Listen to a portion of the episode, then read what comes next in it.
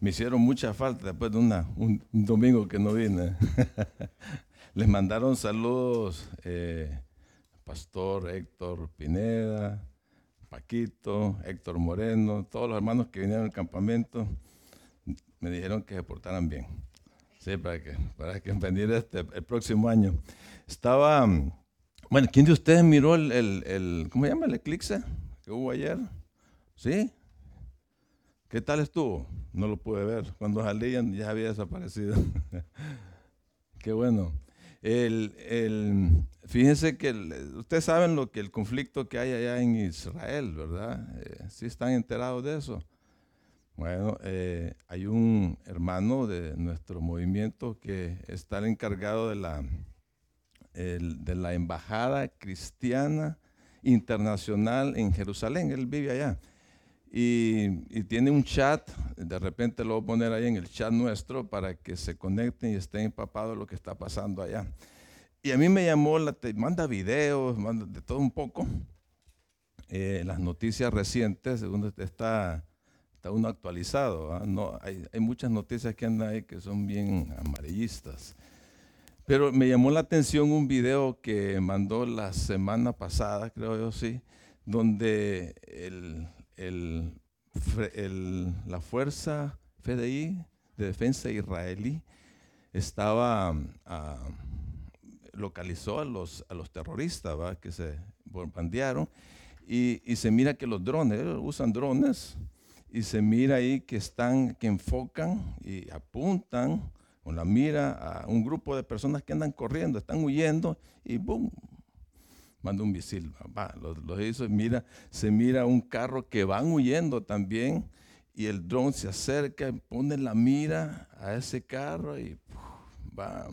Me llamó la atención uno que quería ahí en el mar de Mediterráneo, que estaba huyendo, se quiso meter, después se regresó y el dron se mira que lo está enfocando así por bien alto, eh, no muy cerca, entonces le manda, le manda un par de balas, no sé qué eran, y, el, y, la persona andaba corriendo ahí en la playa, como que se esconde y le tira más balas y, ahí estaba, hasta que empieza a enfocarse, a concentrarse más, se mira ahí la, la toma y boom, le manda un misil. Pero parece que la persona se hace el muerto y viene el dron y lo enfoca más, lo va enfocando más hasta que se mira que está ahí tendido y bah,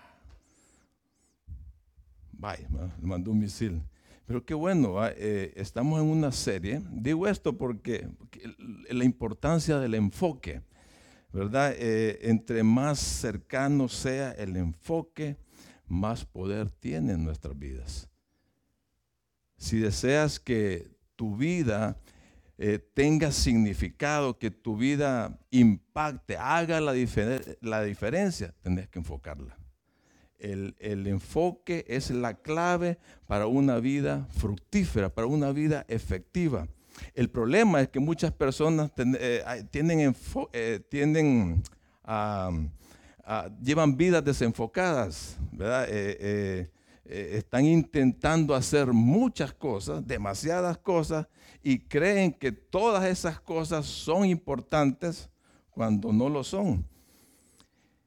Estar desenfocado es como ir en alta mar, en un barco a la deriva, sin rumbo, solo por estar, estar vivir la vida, solo por vivirla. Y Dios no nos puso en esta tierra para, para esperar las, eh, las jubilaciones, para disfrutar de la vida, para vivir egoístamente. Dios nos tiene aquí con un propósito. Toda la vida tiene un propósito. Dios tiene buenos planes para cada uno de nosotros. Y cuando conocemos el propósito de Dios y cuando lo entendemos, eso nos ayuda a enfocarnos. Eso nos ayuda a enfocarnos. Es cuando, no sé si ustedes tuvieron la oportunidad en el colegio de usar los microscopios. Nos ponían a hacer experimentos ahí. Entonces uno se, uno hacía lente, lo enfocaba y lo enfocaba hasta que miraba claro lo que estaba ahí estudiando.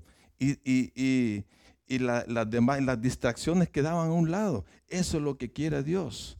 Cuando conocemos el propósito de Él, entonces todas nuestras fuerzas, toda nuestra mente, toda nuestra pasión, nuestra energía se va a dirigir a que seas capaz de hacer lo que el Señor te llama que hagas.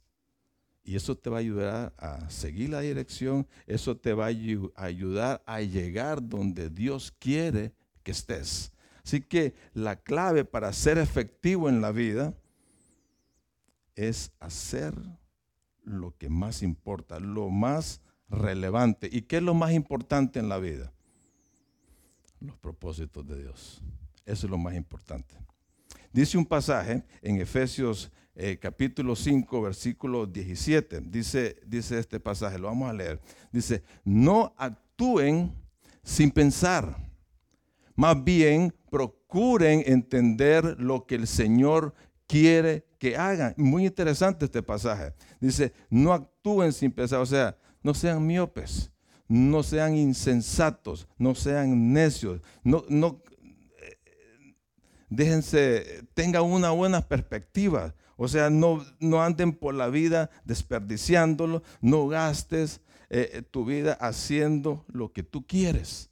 Dice, más bien, este es un contraste, esta es la idea opuesta, viene lo siguiente, procuren, dice, entender lo que el Señor quiere que haga. O sea, enfócate en lo que Dios quiere para tu vida.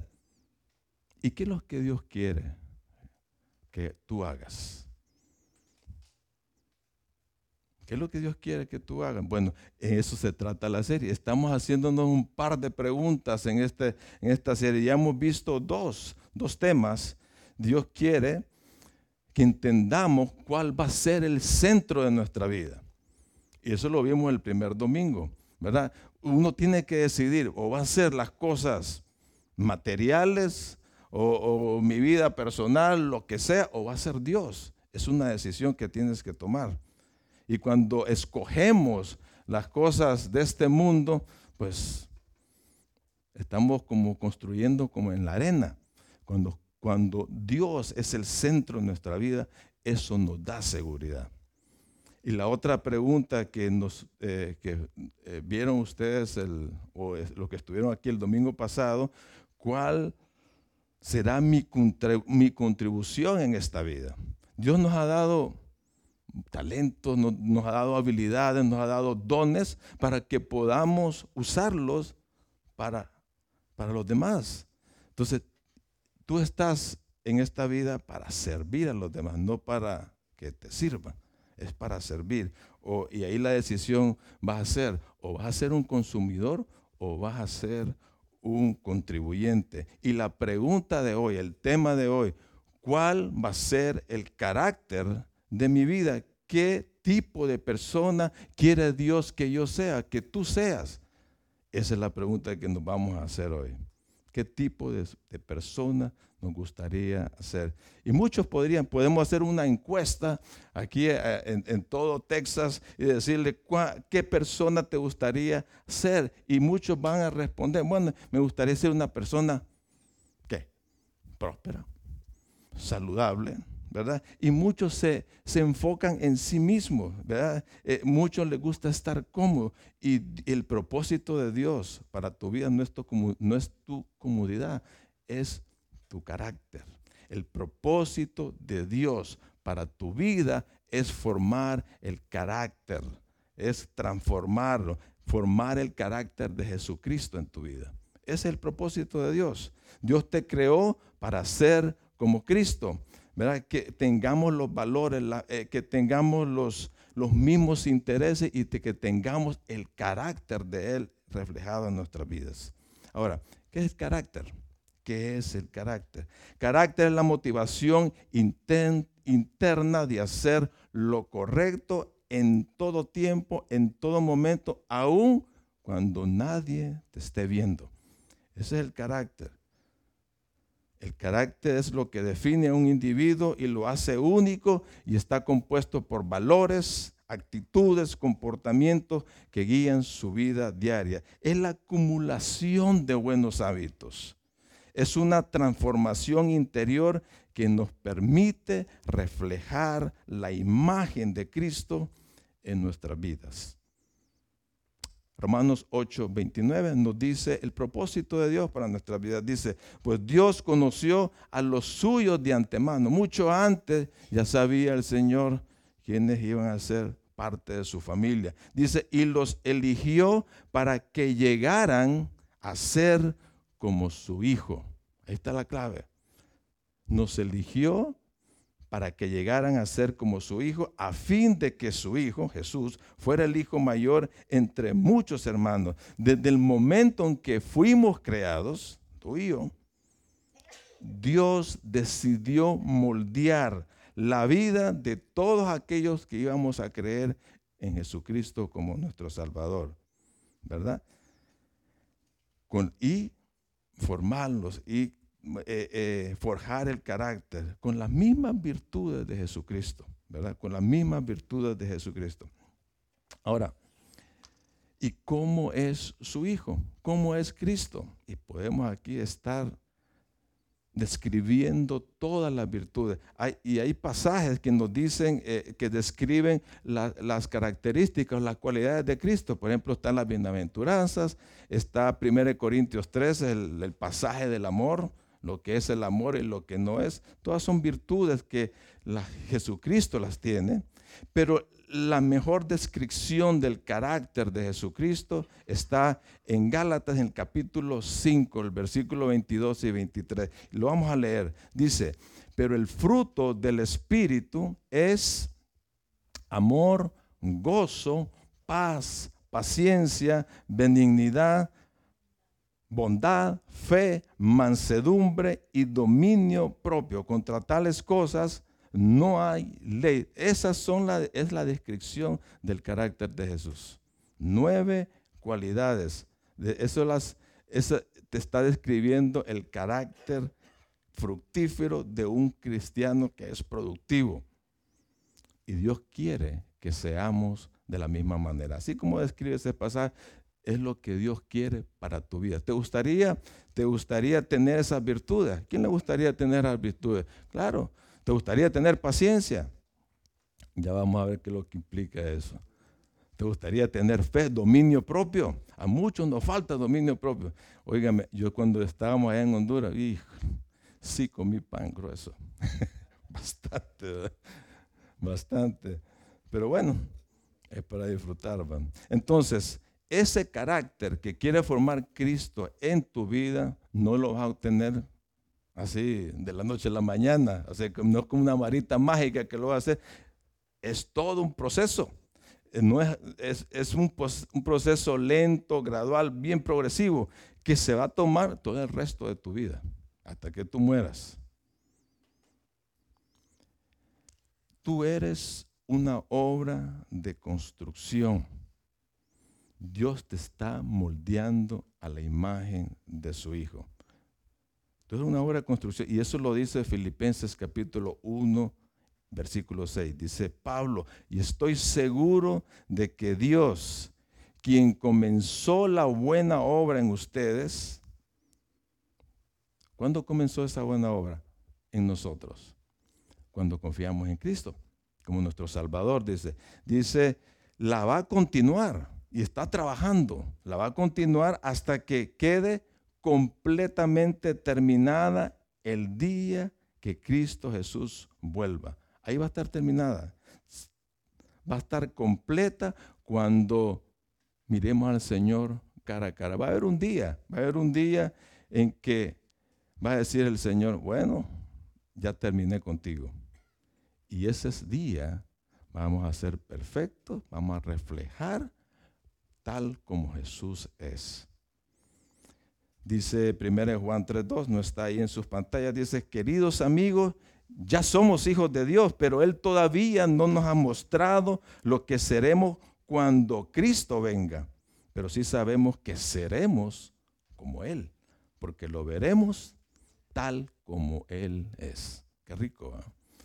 Ahora, la pregunta es, ¿Cómo obtenemos esas cualidades del capítulo 5 de Gálatas? ¿Cómo obtenemos esas cualidades del carácter de Cristo?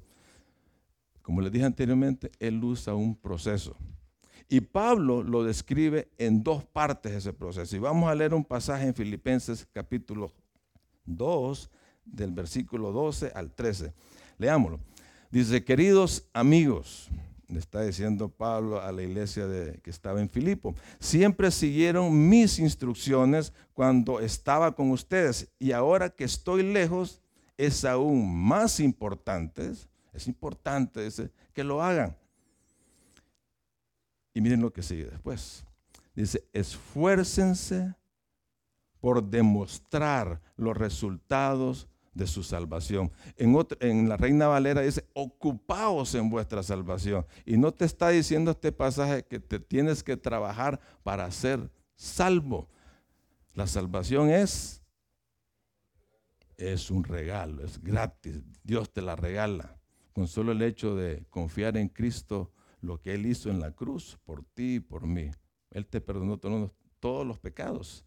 Dice, hey, te regalo la vida eterna. Eso es lo que es lo de la salvación. Dice, esfuerce por demostrar los resultados de su salvación, obedeciendo a Dios con profunda reverencia y temor. Pues Dios, dice, trabaja en ustedes y les da el deseo y el poder para que hagan lo que a Él le agrada. en este proceso hay una, hay una sociedad. Está Dios y estamos nosotros. O sea, los dos tenemos que ver mucho para trabajar en el carácter, para reflejar el carácter de Cristo. Y, empieza con nosotros, dice, esfuércense por demostrar los resultados de la salvación. Lo que te está diciendo aquí es, cultiva tu vida espiritual. Saca al máximo lo que Dios te ha regalado. Dios te regaló la vida eterna, tienes una vida nueva, ahora es tu responsabilidad, es mi responsabilidad de desarrollar esa vida eterna, de ese regalo, de, por ejemplo, dice Efesios 2.10, que eh, e, él, él, él tiene buenas obras preparadas de antemano para que andemos en ellas. Entonces, eso tenemos que estar trabajando con reverencia y temor. Y, algo, y hay algo esencial en ese pasaje, cuando dice, tenemos que obedecer. Hay que obedecer con reverencia y temblor. Entonces, ese es algo importante. Tenemos que obedecer lo que el Señor dice que tenemos que hacer. O sea, está en tus manos también el hecho de que decidir cambiar tu vida, de transformar tu vida. Toma en serio tu crecimiento espiritual. Lo tienes que tomar en serio. Entonces, el otro, la otra parte es Dios. Dios está trabajando en nosotros, dice, y lo vimos. Empezó a trabajar en el momento en que confiamos en Cristo y está trabajando. Y dice que Él nos da el deseo de cambiar y nos da el poder, dice, el poder para que podamos cambiar, transformarnos. Dios nos proporciona las herramientas para que lo podamos hacer. Dios tiene un papel y usa varias herramientas. Y vamos a ver tres herramientas que Él usa para que hagamos lo que a Él le agrada. la primera herramienta que Él usa, la palabra de Dios. Él usa las escrituras.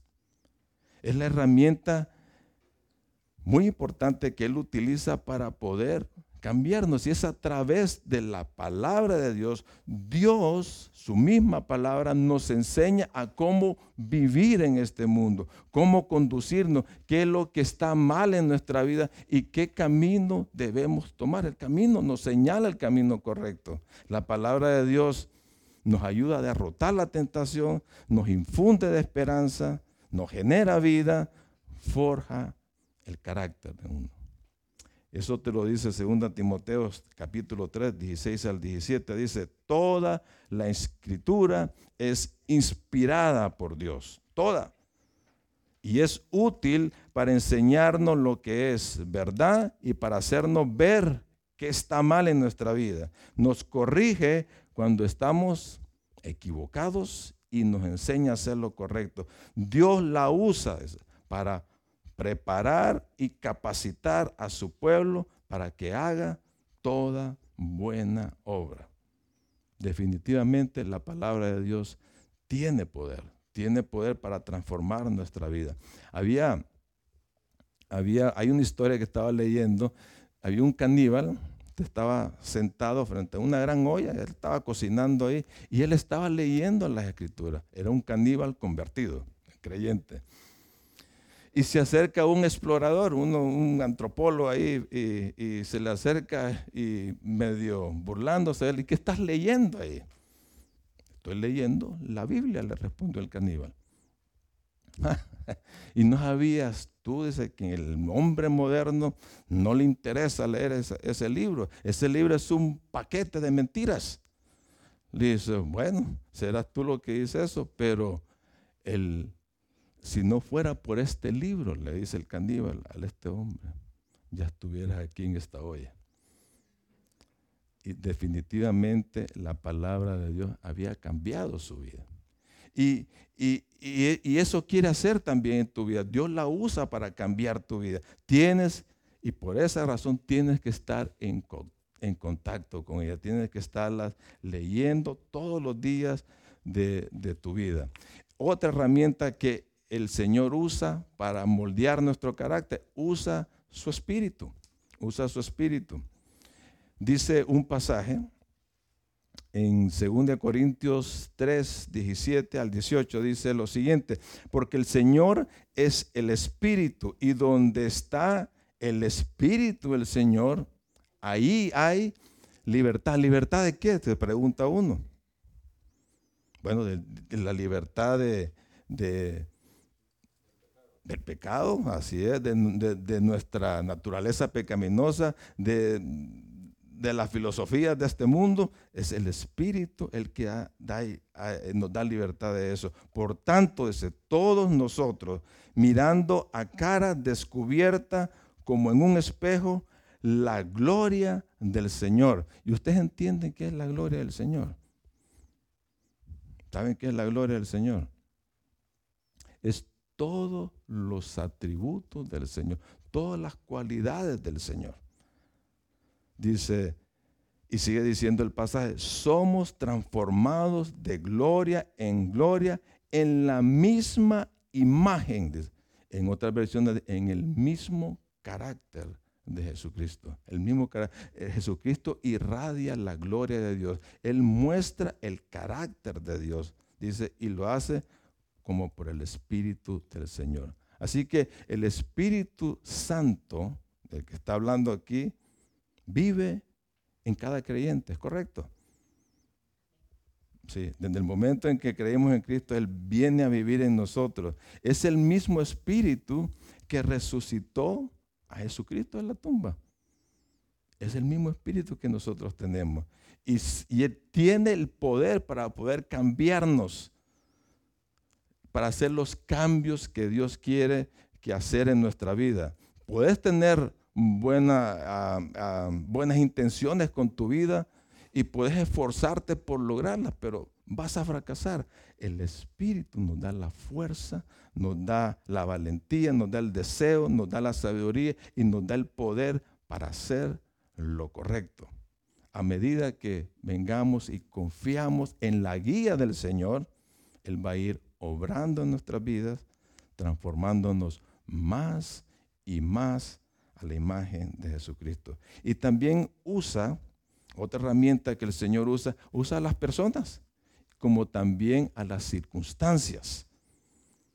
Usa a las personas y las circunstancias. Dios trabaja en nosotros a través de los problemas, de las tensiones, de las tribulaciones, del dolor, de las presiones de la vida. ¿Por qué lo hace? ¿Por qué lo hace de esa manera? Para que nos volvamos a Él, para que lo busquemos. A veces suceden cosas difíciles en nuestra vida y Dios las utiliza para jalarnos las orejas y, y ubicarnos para llamar nuestra atención. Y son varias las las fuentes o las causas de las cuales pasamos por las dificultades, por el sufrimiento. Son varias las fuentes, podemos mencionar nuestras malas decisiones. A veces nuestras malas decisiones nos meten en problemas, nuestro mal juicio, el pecado nuestro nos mete en dificultades. También otra fuente puede ser las personas que están a nuestro alrededor. Las personas nos pueden causar daño. Y hay personas que se encargan de eso, ¿no? Otra fuente es ser el maligno, el diablo. El diablo anda como león rugiente buscando a quien de verdad te quiere causar daño. Así como lo hizo con, con Job. Otras veces no sabemos de dónde vienen, ¿verdad? Que, pero nos suceden cosas difíciles. Pero Dios, la, para Dios la fuente es irrelevante. De todas Él va a usar todas esas cosas eh, que pasan en nuestras vidas, las ajusta a su plan para que podamos ser como Cristo Jesús. Dice Romanos 8:28, y sabemos, dice, que Dios hace que todas las cosas, dice, es interesante ese pasaje cuando dice todas las cosas, incluye tus errores, tus pecados, tus heridas, tus enfermedades, tus deudas, tus desastres, la muerte de seres queridos, todo, todo dice. Las cosas ayudan para bien a los que aman, a los que lo aman. Esto es, a los que son llamados conforme a su propósito. Dios tiene el poder de sacar el bien de los peores, de los males que te están pasando. Dios tiene ese poder. Lo hizo en la cruz y lo hizo en la tumba. Él tiene el poder para sacar de la ceniza del desastre, hacer jardines de ahí. Él tiene el poder cuando estás ah, lamentándote, cuando hay tristeza, convertirlo en danza, en alegría, como dice un pasaje. Las circunstancias de la vida eh, son lecciones, son lecciones que, nosotros tenemos que aprender, ¿va? Y, y lo hacemos, cuando aprendemos, logramos carácter en nuestra vida. Lo que necesitamos es aceptarlas y enfrentarlas con la actitud correcta.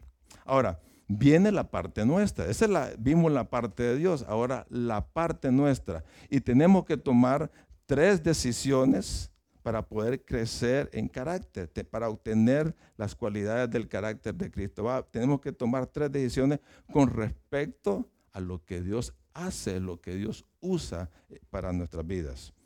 Y la primera decisión que debemos de hacer, número uno, cambiar nuestra manera de pensar. Cambiar nuestra manera de pensar. Cambiar es asunto de decisión y tenemos que elegir bien, bien cuidadosamente lo que nosotros pensamos. ¿Por qué razón? Por lo que dice el siguiente pasaje, Proverbios 4:23. Dice lo siguiente, ante todo, cuida, dice, cuida tus pensamientos porque ellos controlan tu vida. Lo que uno piensa, lo que uno está pensando, lo termina haciendo. Si tú quieres cambiar tu vida, tú quieres crecer en carácter, tienes que cambiar el patrón de tus pensamientos. El cambio empieza en tu mente. Ahí empieza todo. Empieza con nuevos pensamientos. Te voy a hacer una pregunta. ¿Cómo te convertiste en cristiano? A ver, dígame, contésteme eso. ¿Cómo te convertiste en cristiano? ¿Cómo empezó eso?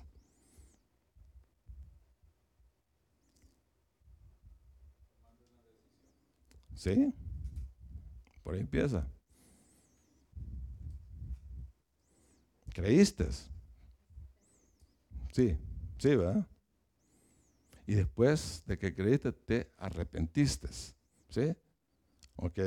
Eso ocurre en tu mente.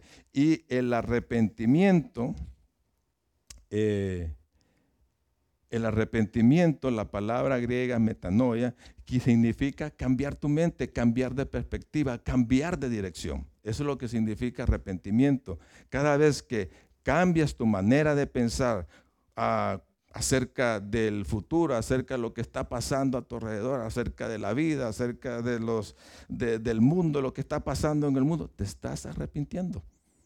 Te estás arrepintiendo. Cuando yo me convertí en cristiano, cambié mi perspectiva de muchas cosas. Yo creía que Dios era un ogro, que me castigaba por todo lo que yo hacía.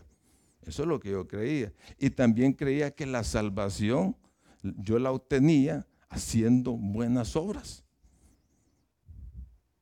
Y si no hacía buenas obras, pues me iba a ir para el infierno. Esa era mi creencia. Eso era lo que yo pensaba, es lo que yo entendía y eso es lo que me enseñaban. Entonces yo tuve que arrepentirme de eso cuando escuché el Evangelio. Cuando me dijeron, hey, el Señor te ama, Dios te ama. Aún así como eres, Dios te ama. Y te da, y mandó a Jesucristo a morir por ti en la cruz.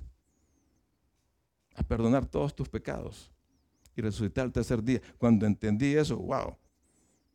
Hey, aquí hay otro camino mejor. Entonces yo me arrepentí. Voy a dejar esta creencia que yo tenía y voy a optar por esta. Es un cambio de mente. ¿Verdad? Es un cambio de mente. Dice Romanos 12, 22, un verso muy conocido, dice, no imiten las conductas ni las costumbres de este mundo. Más bien, aquí está la idea opuesta, dejen que Dios los transforme en personas nuevas al cambiarles la manera de pensar entonces aprenderán a conocer la voluntad de Dios para ustedes, la cual es buena, agradable y perfecta. Ahora, si quieres cambiar tu conducta, tu forma de ser, ¿qué es lo que tenés que hacer? Tenés que cambiar tu forma de pensar. Hay, un, hay, una, lámina, si puedes, Fátima, por favor, la siguiente. Dice, lo que yo pienso, no sé si lo tienen ahí. ¿Sí? Eso. Lo que pienso determina lo que siento y lo que siento determina de cómo actúe. ¿Sí entienden eso? Ok, lo vamos a explicar. ¿Por qué reaccionas enojado con tu cónyuge o con alguna persona? ¿Por qué? ¿Te has hecho esa pregunta? Porque te sientes enojado. ¿Sí? Te sientes enojado. ¿Y por qué te sientes enojado? Viendo, ¿por qué te sientes enojado? Porque estás teniendo pensamientos que te hacen enojar. ¿Sí? Lo mismo es cierto para la preocupación, lo mismo es cierto para para la depresión, para la envidia y todos esos tipos de patrones de pensamientos destructivos. Tú te vas a transformar renovando tu mente. Tienes que enfocarte en tus pensamientos. No te concentres en tus acciones ni en tus sentimientos. Puedes decir, bueno, yo voy a ser cariñoso con mi cónyuge. Yo voy a tratar de ser feliz en todo momento, pero esos son sentimientos. Eso pueden ser emociones y las emociones, por mucho que te esfuerces, ahí, quedan, no dan resultado. Hay que concentrarse, hay que enfocarse en cambiar tus pensamientos. Si cambias los pensamientos, vas a cambiar tu forma de sentir y va a cambiar tu forma de actuar. Todo tiene que ver con, quito algo y agrego una cosa nueva. Hay que dejar de pensar en aquellas cosas que me están causando problemas y comienzo a pensar en cosas que me llevan a donde Dios quiere que yo esté. ¿Verdad? Y ahora, ¿cómo renovamos nuestros pensamientos? Eh, Jesús lo dijo en Juan 8, versículo 31 al 32. Jesús le dijo a la gente que creyó en él, ustedes son verdaderamente mis discípulos si se mantienen fieles a mis enseñanzas. Dice, y conocerán la verdad y la verdad os hará libres. La verdad, ¿qué es? Es como le dijo Pilato, ¿qué es la verdad? La verdad es la palabra de Dios, la verdad es Jesús, la verdad es Dios. Y la palabra de Dios, como dijimos anteriormente, te transforma. ¿sí? Entonces, el proceso para crecer en carácter es quitar todas las cosas, todas las mentiras y empaparnos de la verdad.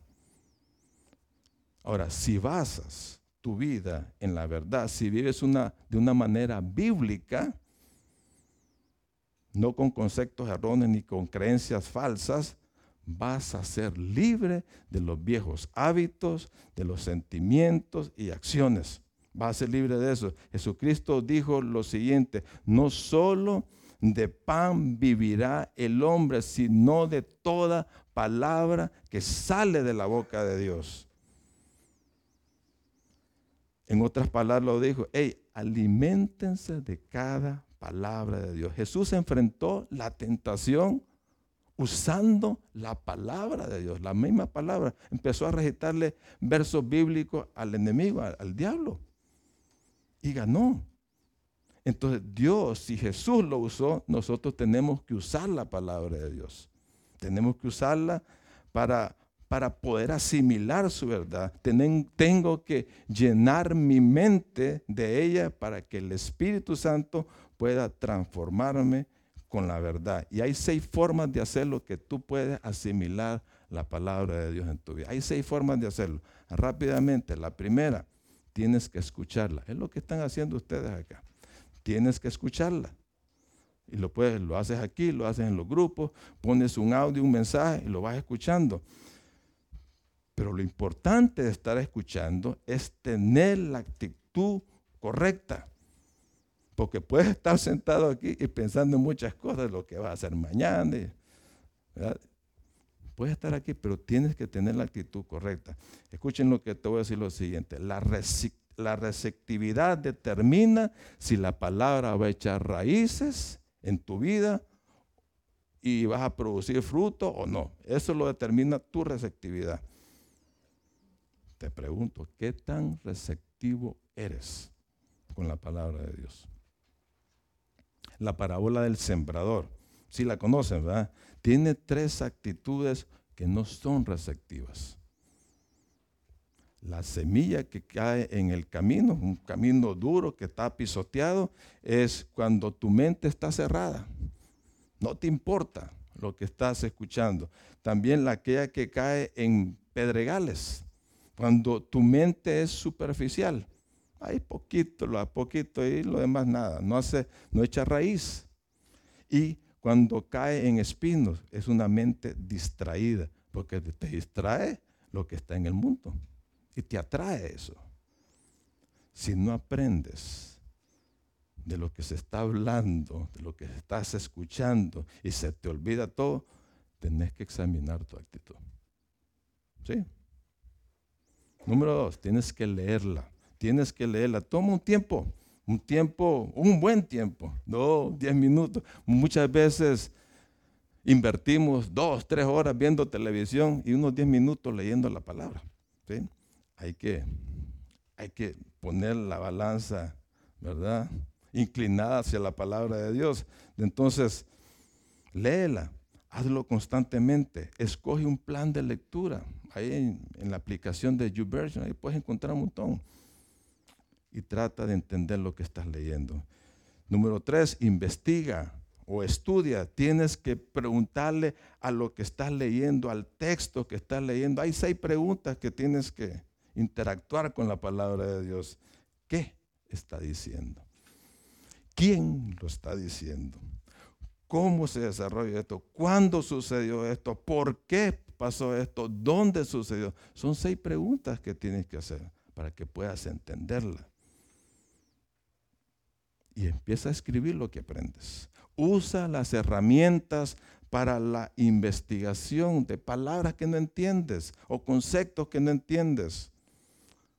Una Biblia de estudio, una concordancia, eh, diccionario bíblico, correcto. Los que estamos en las peñas de matrimonio, tenemos que usar esto, forzosamente. Y otra, otra, otra, otra, memoriza. Tienes que memorizar las escrituras. Ponte pasajes en tu mente, trae a la memoria versículos importantes que son claves, que son específicos, que te van a ayudar a resistir la tentación, a tomar buenas decisiones, a reducir el estrés y la preocupación, a momentos difíciles que uno se tiene que apoyar en las promesas de Dios que están en su palabra, para dar consejos y sobre todo para dar el Evangelio. Tienes que aprenderte pasajes bíblicos. Número 5, ¿ah? reflexionar o meditar. Un sinónimo de la palabra meditar es rumiar. ¿Y qué es rumiar? Es lo que hacen las vacas cuando están comiendo eh, eh, las hierbas o el pasto. Mastica mastica y mastica, lo traga. Eh, eh, el estómago de las vacas tiene como cuatro compartimientos, después lo vuelve a sacar, lo sigue masticando y así pasa hasta que se lo come. ¿Por qué hace eso? Para sacar todos los nutrientes del pasto, de la hierba. Y de eso se trata la meditación. Eso es lo que tenemos que hacer. La meditación es la digestión de los pensamientos, es pensar seriamente en lo que estás leyendo en la, en escritura.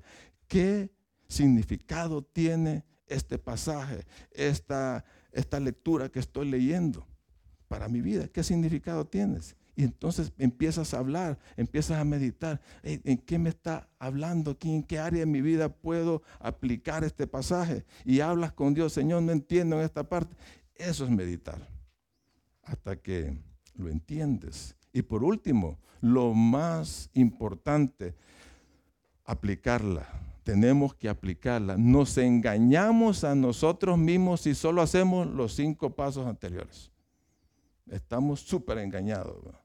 Si llegamos ahí, es como llegas a un buffet, agarras un plato y te, y te, sirves de todo tipo de comida y te sientas en la mesa y solo te quedas viendo el plato lleno de comida. Tienes que comértela. ¿sí? Hay que comérsela. Entonces, esto es la aplicación. Tenemos que ser hacedores de la palabra de Dios. Hacedores, ¿verdad? No oidores. Dice eh, Santiago 1.22, no solo escuchen la palabra de Dios, tienen que ponerla en práctica. De lo contrario, solamente se engañan a sí mismos. Al no obedecer la palabra de Dios, te estás engañando. Y, el versículo 25, que no está ahí en sus pantallas, dice, pero si miras atentamente en la ley perfecta que te hace libre y la pones en práctica y no olvidas lo que escuchaste, entonces, dice, ¿qué va a pasar? Dios te bendecirá por tu obediencia. Viene la bendición de Dios cuando obedeces la palabra de Dios. Así que cuando lo aplico me convierto en un hacedor de la palabra. Así que entiendo lo que yo estoy leyendo, ya lo he meditado, ¿cuál es el siguiente paso para poder aplicarla? Tengo que escribir el paso de acción que me llevará a poner en realidad lo que he aprendido en las escrituras. ¿Sí? Eso es lo que tiene que hacer. ¿Qué es lo que tengo que mejorar? El pasaje me lo está diciendo. ¿Qué paso voy a hacer para que se haga realidad en mi vida. De esa forma renovamos nuestra mente, nuestros pensamientos. Y un último pasaje en este punto, Filipenses 4.8, Dios nos dice específicamente qué es lo que tenemos que estar pensando, qué es lo que debe de, de, para renovar nuestra mente. Dice lo siguiente, y ahora, amados hermanos, una cosa más para terminar. Concéntrense, focus en todo lo que es verdadero, en todo lo honorable, en todo lo justo, todo lo puro, todo lo bello y todo lo admirable. Piensen en cosas excelentes y dignas de alabanza. Son ocho categorías diferentes de cosas que debemos de pensar y por implicación evitar todo lo que es contrario a esas ocho cosas. Si yo tengo, dice, que pensar en lo verdadero, quiere decir que no me tengo que concentrar en lo falso, en lo fake. Número dos, depender del Espíritu Santo. Otra decisión que debo de tomar. Tengo que depender del Espíritu Santo. El Espíritu Santo nos da el poder para crecer en carácter. El fruto del Espíritu, que son las cualidades que queremos reflejar en nuestra vida, es el resultado de ser guiado o ser llenos de la plenitud del Espíritu Santo. Dice Efesios 5:18, no se emborrachen con vino porque eso les arruinará la vida, dice. En cambio, hay un contraste aquí, sean llenos del Espíritu Santo. ¿Qué pasa cuando alguien se emborracha? es correcto, está controlado por el vino, está controlado por el alcohol. Y el contraste de esto es que el Espíritu Santo tiene que controlar nuestras vidas. Ese es el contraste, para no hablar tonteras y para no hacer tonteras, ¿verdad? De ese controlar por el Espíritu. Que no sean las emociones, que no sean los sentimientos, que no sea tu viejo hombre, que no sean las personas que están a, tu alrededor que e indiquen el rumbo de tu vida, que no sean las filosofías de este mundo, sino que sigamos, que vivamos por el Espíritu. Gálatas 5:25, sigamos la guía del Espíritu en cada aspecto de nuestra vida. Que tengamos que Él tenga el control. Dejemos el control. Dejemos que Él guíe nuestra vida. Que Él tenga más de nosotros.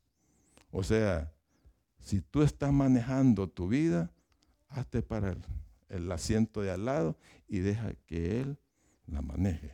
Eso lo te quiere decir, ¿verdad? Deja que el Espíritu maneje tu vida, así eh, para poder crecer en carácter y tener una vida fructífera. ¿Cómo dependemos del Espíritu? En Juan 15 nos ilustra la vida espiritual, nos dice que para dar fruto debemos de estar conectados en Cristo, o sea, conectados a la vida. Eh, eh, usa la figura de la vida y las ramas. Tenemos que estar conectados ahí con el Señor. Y también dice que debemos de estar podando, podando todas esas cosas malas eh, eh, que nos hacen eh, difícil la vida. Y por último, miremos ahí el número tres, responder sabiamente a las circunstancias. Víctor Frank fue uno de los tantos judíos que estuvieron presos en los campos de concentración nazi. Él cuenta en uno de sus libros que cuando estaba preso, los guardias, los soldados nazis, eh, eh, le quitaron todo, ropa, la mujer, el anillo de, bodas, su identidad, su familia, todo le quitaron. Pero hubo algo que no pudieron quitarle a su vida y es la libertad de escoger su actitud ante las circunstancias que estaban viviendo. Así que lo mismo sucede con nosotros. Nosotros no podemos controlar las circunstancias de nuestra vida. No, jamás la vamos a poder controlar. Si intentamos, podemos parar en, el hospital. Vamos a quedar frustrados. Entonces no podemos controlar las circunstancias. No sabemos qué va a pasar mañana. No sabemos qué va a pasar hoy de aquí a cuatro horas. No sabemos eso. No tenemos control de lo que pasa en nuestras vidas. Pero sí podemos controlar cómo vamos a reaccionar ante ella. Eso sí tenemos el control. Lo que importa en la vida no es tanto lo que nos sucede, sino lo que ocurre dentro de nosotros. Romanos capítulo 5 describe lo que estoy diciendo. También nos alegramos al enfrentar pruebas y dificultades porque sabemos que nos ayudan a desarrollar resistencia. Y la resistencia desarrolla firmeza de carácter y el carácter fortalece nuestra esperanza segura de salvación. Pablo nos está diciendo aquí que, mire qué, cosa, que podemos alegrarnos. ¿En qué? En las pruebas, en las dificultades. ¿Por qué razón lo dice? Porque nos ayuda a producir dice, perseverancia. En, la Reina Valera, paciencia. La paciencia es un fruto del Espíritu. Nos ayuda a, desarrollar el carácter, un carácter maduro. Por eso dice el, apóstol Pablo, alegrémonos en nuestros problemas, porque Dios está trabajando en nuestras vidas, está trabajando en nuestro crecimiento. Toda dificultad, toda prueba, todos malos momentos nos debe de acercar a Dios. Nos debe de centrarnos en Dios. Muchas veces nos entramos en las circunstancias, pero debemos de centrarnos en Dios y depender de Él en, lugar de depender de nosotros mismos. Y, la intención del Señor es hacernos como Jesús Y si quiere formar la vida de Jesús, tenemos que pasar lo que Él pasó eh, cuando estuvo aquí en la tierra. Él pasó soledad, Él pasó eh, tentaciones, recibió críticas, recibió rechazos, recibió eh, insultos, golpes, recibió la muerte. Y tenemos que pasar por todo eso. Y también Dios usa las situaciones cuando las personas quieren hacernos daño. La historia de José es muy bonita y nos ilustra esto. Los hermanos de José lo traicionaron. Estaban enojados con él y lo vendieron como esclavo a Egipto. Y ahí estuvo, ahí estuvo en Egipto. De repente aparece preso, pasó varios años preso y de repente Dios lo bendijo y lo puso como las personas, la segunda persona más importante en Egipto. Todo el tiempo José se apoyó en el Señor y dice la escritura que Dios estaba con José. Y cuando llegó el momento de encontrarse con sus hermanos, en Génesis 50, 20, él les dijo lo siguiente, ustedes pensaron hacerme daño, pero Dios transformó ese mal en bien. Y eso puede ser cierto en nuestras vidas.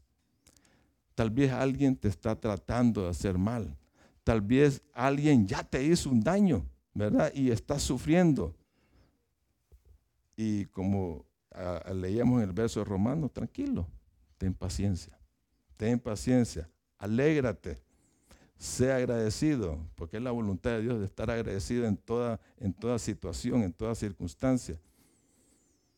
No trates de huir, no trates de escapar de los problemas no trates de escapar de las pruebas, porque ahí estás retrasando tu, crecimiento. Recuerda, Dios está contigo en la dificultad. Dios está contigo ahí siempre. Eh, él puede revertir lo malo en bien. Él está trabajando en ti para desarrollar el carácter de Cristo. ¿Qué tipo de problemas estás enfrentando hoy? ¿Cuál es tu actitud? ¿Cuál es tu actitud? Muchas veces empezamos a, murmurar, a quejarnos. A veces nos preguntamos, ¿por qué razón? Enojado. ¿por qué razón me sucede esto a mí? Esa puede ser tu actitud. Pues, la otra actitud es, y la manera de, de enfrentarla sabiamente es haciéndonos la siguiente pregunta. ¿Qué quiere Dios que aprenda en esta situación? ¿Qué es lo que Dios quiere? Y estar consciente, eh, Dios está trabajando en, un, en una área específica en mi vida que necesito crecer. Cada circunstancia difícil es una oportunidad para Dios de forjar carácter, el carácter de Cristo en nuestras vidas. Dios produce el fruto del Espíritu en nosotros y permite situaciones difíciles y personas, ¿verdad? Personas eh, eh, llenas de cualidades opuestas a las que dice eh, el, fruto del Espíritu. ¿Cómo hace Dios para que nosotros crezcamos en amor? Pues poniéndonos alrededor de personas antipáticas. Así lo hace. ¿Verdad? Entonces, y nosotros conocemos el verdadero amor cuando amamos a aquella persona ahí en el trabajo que está malmurmurada, o cuando le ofrecemos, eh, eh, le eh, damos amor al, al, vecino que nos tiró la basura al solar. ¿Cómo crecemos en paciencia? ¿Cómo crecemos en paz? Dios nos pone en situaciones opuestas a eso, para que podamos enfrentar y crecer en esas cualidades. Para terminar, te pregunto, ¿cuál será el carácter, de, el carácter que vas a reflejar en tu vida. ¿Cuál va a ser? A ver si pusieron atención. ¿Cuál va a ser el carácter que Dios quiere en tu vida? El carácter de Cristo, sí. ¿Y cómo logramos ese carácter?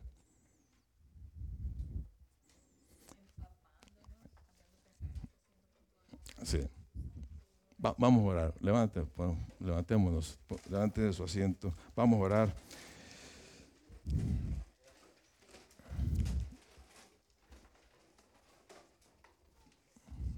Lleva tiempo, lleva tiempo desarrollar el fruto del Espíritu en nuestra vida. Es, te va a tocar a veces somos duros, a veces somos duros y nos cuesta eh, cambiar, nos cuesta seguir la guía del Espíritu.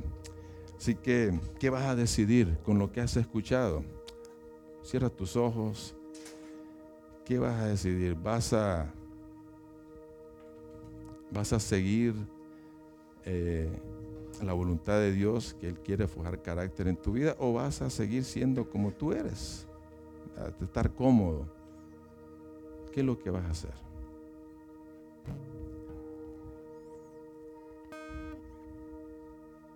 ¿Quieres ser fructífero en tu vida? Sigue la guía del Espíritu Santo. Usa la palabra de Dios. Pídele al Señor que, que te dé ese deseo de buscarlo a Él, de estar empapándote, que la verdad de Dios la puedas asimilar en tu vida. Dale el control de tu vida al Espíritu Santo. Cambia tus pensamientos por medio de la palabra del Señor.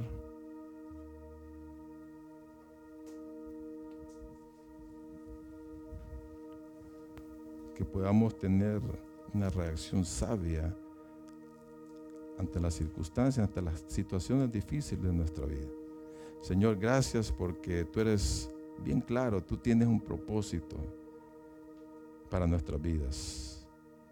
Muy claro, quieres que tú seas el centro de nuestra vida, quieres que, eh, que sirvamos a los demás y quieres forjar el carácter en nosotros, el carácter de Cristo en nosotros. Gracias Señor por eso. Eh, tenemos, estamos aquí en, esta, en, esta, en este mundo para vivir vidas significativas, vidas productivas. Es lo que tú quieres que seamos, Señor. Gracias, Señor, por tu palabra. En nombre de Cristo Jesús. Amén.